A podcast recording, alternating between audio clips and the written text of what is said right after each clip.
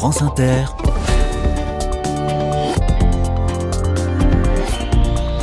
Dorothée Barba. Bonjour à toutes, bonjour à tous. Ravi de vous retrouver pour des initiatives en Charente. Nous passons toute la semaine dans le département numéro 16, puisque le jeu des 1000 euros, avec qui vous avez rendez-vous dans un petit quart d'heure, s'est installé à Magnac-Lavalette-Villard. Et aujourd'hui, nous parlons d'un archipel sur la terre ferme. Un endroit qui entend changer les regards sur la biodiversité, sur l'alimentation, et où se mélange au passage la nature et la culture. L'archipel de Marceau est situé dans le nord de la Charente, tout près de Ruffec. Je passe un coup de fil au créateur et à la créatrice de cet écolieu très prometteur. Soyez les bienvenus. Carnet de campagne, le journal des solutions. Bonjour Théo Pingano. Bonjour Dorothée. Bienvenue dans les carnets. Vous êtes l'une des deux têtes pensantes de ce projet. L'autre, c'est votre femme, Nathalie Dos Santos. Alors, qui est le Marceau dont vous avez donné le nom à ce lieu? Eh bien Marceau, c'était le grand-père. En fait, c'était mon grand-père qui, euh, qui a vécu là avec toute sa famille. Et puis euh, voilà, le, le lieu nous est revenu maintenant. Et puis c'est à nous d'en, prendre soin, de voilà, de le développer, de, et puis de le transmettre surtout parce qu'on n'est que, que les locataires. hein. On n'est Mm. jamais propriétaire de grand-chose ici. hein. Vous nous décrivez cet endroit, l'archipel de Marceau. On est sur les bords de la Charente, hein, le fleuve. Ouais, on est sur les bords de la Charente. Il y a trois bras de rivière sur le sur le domaine. Euh, une belle bâtisse du XVIIe siècle qui a appartenu au La Rochefoucauld il y a longtemps. Donc c'est un endroit qui a, une histoire, hein, qui est chargé d'histoire. Et puis euh, nous, avec Nathalie, on a décidé de, de développer tout ça, de- d'en faire un écolieu euh, pour accueillir euh, des visiteurs, des scolaires, enfin tout un tas de publics pour euh, comme vous le disiez tout à l'heure, changer le regard. C'est vraiment le leitmotiv de, de ce lieu, changer le regard sur la consommation, euh, la biodiversité, euh, le sol vivant, préservation de l'eau, enfin toutes les, tous les sujets qui aujourd'hui sont euh, totalement incontournables à, à notre avis. Je pense qu'on n'est pas tout seul à, à penser ça. quoi. Il y a un croquis du projet sur votre site internet, une carte euh, de l'archipel de Marceau. Alors j'y vois une serre, un verger poulailler, un potager sur sol vivant, une forêt comestible, des cabanes, un rucher, un parcours artistique et j'en passe beaucoup d'autres. À quelle échéance pensez-vous avoir tout installé de ce très vaste projet? Eh ben, si tout se passe bien, et tout se passe bien en ce moment, euh, on pense que le projet sera opérationnel euh, l'été prochain. Voilà. Alors, il y a déjà beaucoup de choses qui existent déjà sur place, le, le verger poulailler, euh, le, le- le jardin sur sol vivant. Toutes ces choses-là sont déjà là.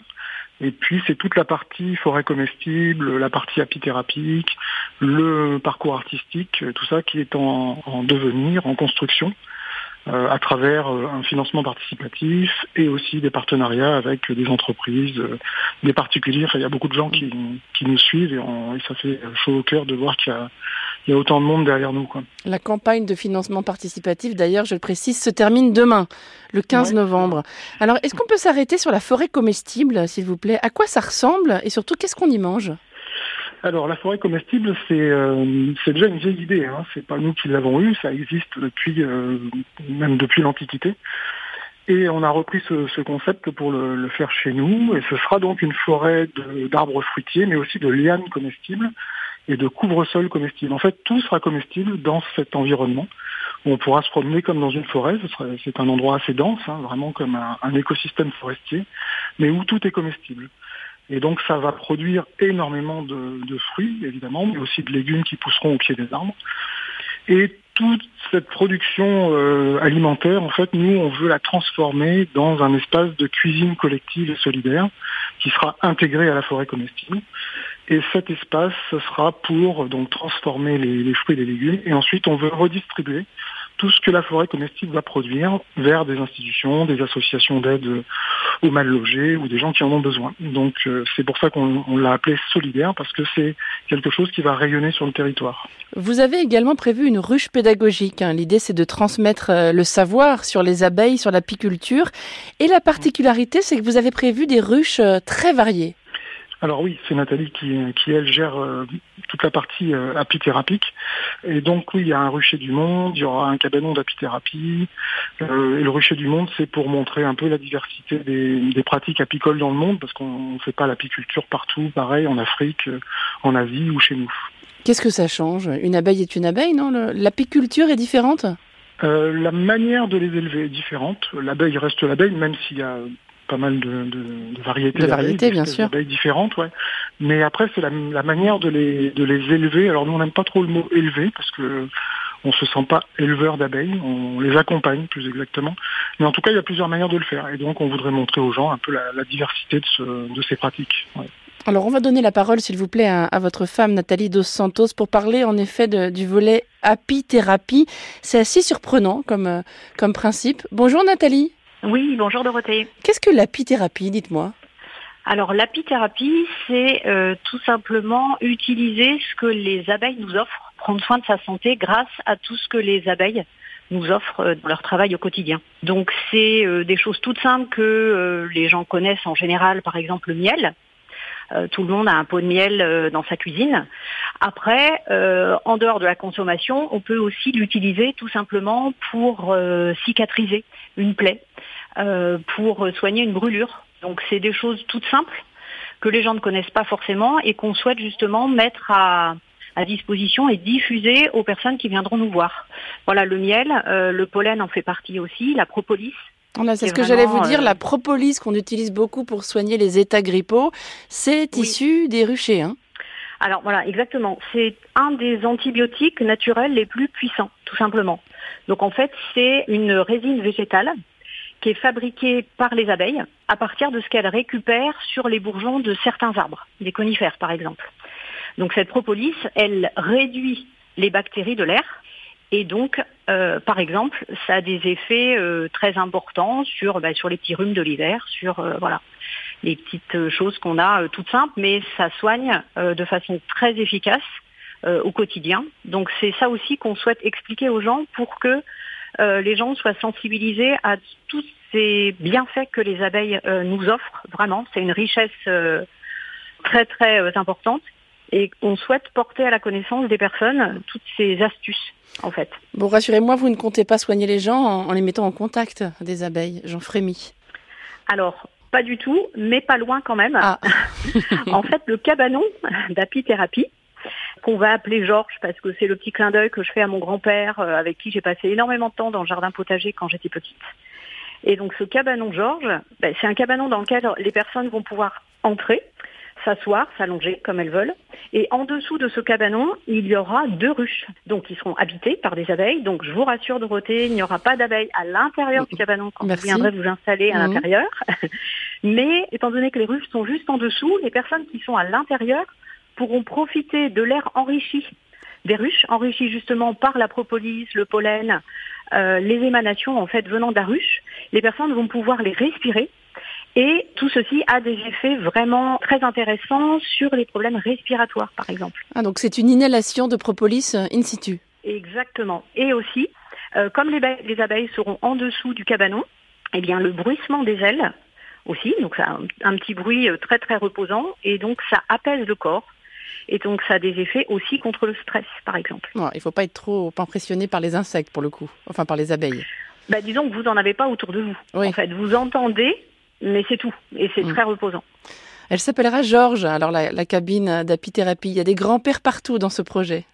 Ben exactement, voilà. C'est nos ancêtres euh, qui nous ont enseigné plein plein de choses et qui nous transmettent une partie de leur savoir. Et c'est aussi à notre tour de transmettre tout ça. Donc c'est vraiment un clin d'œil. Il y aura aussi des cabanes euh, Amélie et Bernadette qui seront présentes aussi euh, sur le lieu. Euh, donc voilà, c'est notre façon à nous de transmettre ce qu'on nous a appris et que les générations futures bah, prennent le relais ensuite. On, le disait, il y a une campagne de financement participatif hein, qui est en cours et qui se termine demain. Est-ce que l'accès à l'archipel de Marceau sera payant à terme? Comment comptez-vous financer ce projet, cet écolieu? Alors effectivement, il y a une campagne de financement euh, avec plusieurs paliers. Euh, le premier palier, effectivement, euh, concerne la forêt comestible et la cuisine solidaire dont Théo a parlé tout à l'heure. Ensuite, le deuxième palier, c'est la partie, le pôle abeille avec le cabanon d'apithérapie, le jardin mellifère, le rucher du monde, le rucher pédagogique. Et ensuite, on a l'autre îlot qui est l'îlot artistique. Donc euh, la campagne fait partie des sources de financement. On a aussi tout un tas de, partenariats avec des entreprises et des institutions qui euh, nous aide aussi activement et puis notre réseau euh, que l'on met en œuvre à l'heure actuelle.